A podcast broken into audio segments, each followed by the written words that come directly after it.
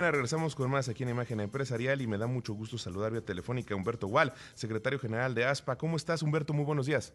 Juan Carlos, muy buenos días. Un fuerte saludo a ti a todo el auditorio y aquí este, una vez más para platicar contigo. Oye, pues me da mucho gusto que nos hayas contestado. El día de ayer te eh, busqué rápidamente en la tarde después de saber que los pilotos de México están tratando de recurrir, o más bien recurren al TEMEC para denunciar a la aerolínea más y están iniciando este proceso. Quisiera que nos pusieras un poco en contexto. ¿Cómo se llega a esta situación? Mira, eh, hace algunos meses, eh, por una decisión voluntaria y personal, los pilotos de Maser decidieron que querían ser representados por otro, otros eh, sindicatos, en este caso nosotros como ASPA de México, y que ya no querían tener la representación sindical que ellos tenían anteriormente. Esto atendiendo a la libertad sindical que te da la nueva reforma laboral. Ellos toman esa decisión y la empresa de una manera, digamos, este, con prácticas poco liber, vaya poca libertad al sindicar a su propia decisión, empieza a, correrlos. Entonces nosotros hicimos un llamado, primero tratamos de tener una un acercamiento con la empresa, con los directivos, y ellos nos dijeron que son temas de reestructura, y nosotros le decíamos, bueno, entonces, si son temas de reestructura, ¿por qué casualmente a los pilotos que inician el movimiento son a los que estás corriendo y tú enseñan los cuáles son los fundamentos de la rescisión contractual? Y ellos se negaron. Entonces nosotros recurrimos a las instancias tanto nacionales como los recursos internacionales que tenemos para tratar a través del Tratado de Libre Comercio del TECMEC y es a donde estamos ahorita. Y Ahora, después de que estos, los, los, pilotos de la aerolínea intentan tener este contacto con ustedes, quieren que, eh, ser representados por ustedes, ¿cómo es que, eh, digo, lo, pregunto por el desconocimiento del tema y porque creo que es importante que sepamos cómo es el proceso, cómo, por qué deciden dejar su anterior sindicato y por qué eh, la, aerolínea se negaba a, reconocerlos ustedes como sus representantes? Mira, ¿cómo es este proceso a través? Qué muy, muy buena pregunta. Ellos agarran y de manera voluntaria ellos le mandan una carta al sindicato que actualmente ellos estaban o que todavía tienen eh, la representación, la titularidad del contrato colectivo.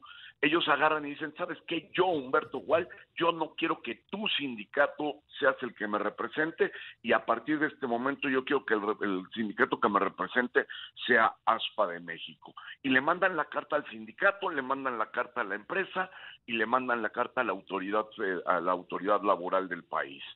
Entonces eh, ellos se negaron de, abiertamente, se negaron, pero eso ya nos lo da ya nos lo da la nueva reforma laboral. Acuérdate lo que pasó, por ejemplo, en Silao, en otros lados. Tú ya puedes tener la decisión propia de no pertenecer a un sindicato que te tengan que meter de manera eh, forzosa y que la empresa, ¿qué hace la empresa? Cuando forma una, eh, está iniciando, pues yo agarro un sindicato blanco, un sindicato que no defienda los intereses de los trabajadores, un sindicato que no los representa, más, que no conoce ni a sus representantes sindicales, los, los trabajadores no los conocen, no nunca han votado por un representante. Y entonces, eh, ellos ya de manera cautiva llegan a ese sindicato. Y a través de esta reforma laboral ellos dijeron, ya no, yo quiero que el que me represente en verdad sea un trabajador que nosotros escojamos. Y me queda claro que a raíz del TEMEC, eh, creo que es algo que aquí en este programa, en muchos otros espacios, se ha destacado como una, algo benéfico para el trabajador mexicano. El hecho de buscar que tengan esta libertad sindical, el hecho de que ellos tengan eh, pues, el derecho de decidir quién los, eh, representa. Y ahora, ustedes, pues al iniciar este proceso del TEMEC, ¿qué es lo que sigue? Porque Perfecto, ya hubo este enfrentamiento con la empresa, los pilotos dentro de la compañía dicen, queremos que sea ASPA quien nos represente, ASPA eh, pues a su vez está iniciando el proceso, pero ¿qué es lo que viene? ¿Cuáles son los pasos? Eh, sabemos que ya, si no mal recuerdo, son nueve los casos que se han resuelto de manera favorable, o, son nueve casos y la mayoría se han resuelto de manera favorable hacia los trabajadores en cuestiones de representación sindical, pero en su caso tiene alguna peculiaridad que tengamos que conocer o eh, va a seguir los procesos que siguieron, como bien mencionas, aquel ejemplo que pusiste de GM en Silao? Mira, eh, sigue el, mismo proceso como se han dado los demás casos, el mecanismo laboral de respuesta rápida. ¿Qué diferencia hay? Hay una diferencia muy peculiar en este caso, porque es el primer caso que se presenta eh, de un conflicto eh, laboral, pero por servicios, no por manufactura.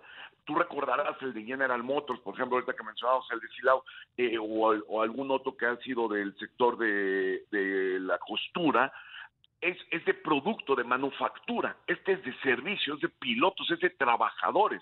Entonces tiene un tratamiento todavía este, especial por parte de la autoridad laboral, tanto de los tres países como de Estados Unidos, eh, Canadá y México, porque estamos hablando de la libertad sindical y no de un producto como manufactura que pudiese ser sujeto a ciertas este, presiones, como fue el caso de General Motors, que, la, que el producto no, no se los dejaban entrar a Estados Unidos, y este es de servicio. Entonces, tiene un tratamiento sumamente peculiar y especial y mucho interés por parte de la autoridad laboral de, de Estados Unidos también con los que hemos tenido contacto. Y, me queda claro que desde Estados Unidos han señalado que es importante que se cumplan con las reglas del TEMEC en, México y, eh, y vamos, actúan con cierta rapidez cuando existen este tipo de reclamos. ¿Hay una tiempo o hay, una, hay un calendario que se vaya a seguir con respecto a este caso o cuándo podremos empezar a conocer resoluciones al respecto? Eh, yo creo que desde la próxima semana, eh, una vez que se activa el mecanismo, que le dan entrada, que le dan este, que hacen el análisis, eh, qué es lo que hace la autoridad, se empieza a contactar tanto con la parte del patronal, con la parte de los trabajadores y están viendo cuál es el acoso laboral que les están imponiendo esta, varios directivos de, de la empresa de Macer. Entonces ellos hacen el llenado de la documentación y después determinan, hacen el reclamo también a la autoridad laboral mexicana de que no esta situación que se está llevando no es la correcta para que también ponga inspecciones laborales y se pueda resolver el, conflicto. De manera paralela, nosotros hemos metido ya la, eh, la solicitud y estamos en espera de los juzgados laborales que yo esperaría que en los próximos cinco o seis días nos den a conocer la fecha para llevar a cabo el recuento de la votación, es decir, que se vuelva a hacer un tema de votación y que lo y de una manera libre, directa y secreta a través de la urna los trabajadores de una manera completamente voluntaria y personal puedan elegir el sindicato al que quieran hacer. Eso es lo que estamos esperando nosotros también en la, eh, por parte de la autoridad laboral mexicana. Eh, los juzgados laborales se habían ido de vacaciones eh, y se presentaron ahora con fecha primero de agosto y estamos en espera, en espera ya estos días que nos den la fecha para que se tenga que hacer una vez más el recuento y la votación. ¿Qué va, qué va a empezar a hacer la empresa? Lo que toda la vida empiezan a hacer, a dar dinero, soltar eh, bonos, eh, soltar eh, argumentos, este, hay chanchulleros para poder no perder esta legitimidad, esta contratación colectiva, porque ya los conocemos. Y yo lo que les digo es, aquí el trabajador es el que tiene que tener la libertad de escoger quiénes quiere que los representa, que tenga la libertad de escoger quién sea su líder sindical, quién sea su representante sindical, quién quiera que luche por sus intereses, ¿no? Y entonces es lo que estamos nosotros esperando también por parte de la autoridad mexicana. Estimado Humberto, y justo en este acercamiento que han tenido con las autoridades mexicanas, ¿cuál ha sido la respuesta de la Secretaría de Economía, de la Secretaría del Trabajo? ¿Ha habido buena comunicación con ellos o todavía no ha habido un acercamiento directo con, los titulares de las dependencias? No, mira, claro, sí, sí ha habido, pero, pero acuérdate que con esta reforma laboral entran lo que es las juzgados laborales, entonces, que son independientes, son parte del Poder Judicial, son independientes a la Secretaría de Trabajo.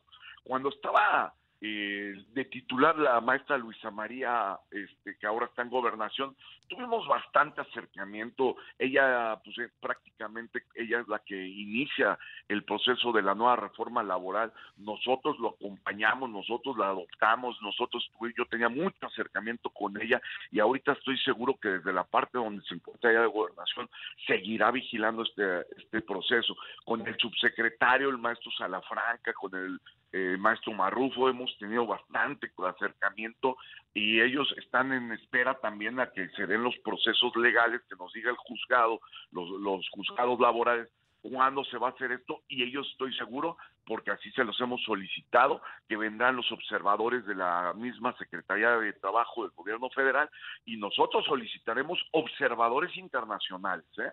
Aquí para que todo sea muy claro, estamos solicitando que vengan observadores de muchos eh, países para que vean que el proceso de legitimación se va a llevar de una manera clara y transparente.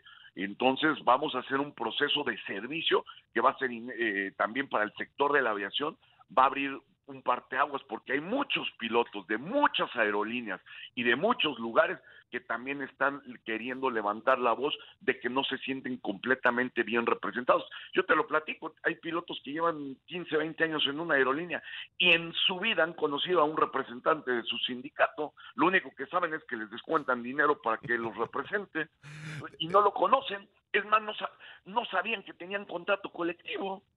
Me queda completamente claro que hay mucho que hacer en cuestiones sindicales en nuestro país y es por eso que este caso me, causó eh, cierto, eh, vamos, me sorprendió que sucediera y por eso te busqué ayer. Te agradezco mucho que hayas respondido a esta llamada. Te estaremos buscando conforme se vayan dando a conocer noticias al respecto porque siempre es importante tener acercamiento y como bien mencionas, hay algún, esto puede ser una punta de lance para que haya ciertos cambios en un sector tan importante como es el aéreo en nuestro país. Humberto Wall, secretario general de ASPA, la Asociación Sindical de Pilotos pilotos aviadores en nuestro país. Muchas gracias por habernos contestado.